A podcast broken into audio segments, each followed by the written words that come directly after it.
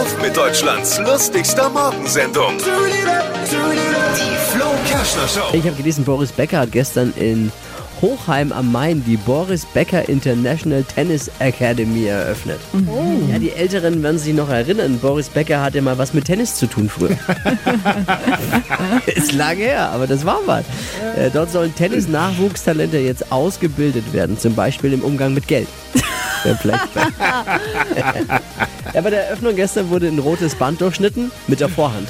Versteht ihr? Alle Gags von Flo Kerschner in einem Podcast. Jetzt neu, bereit zum Nachhören. Flo's Gags des Tages. Klick Hitradio N1.de. Alle Podcasts von Hitradio N1 findest du auf hitradio N1.de. Bis zum nächsten Mal.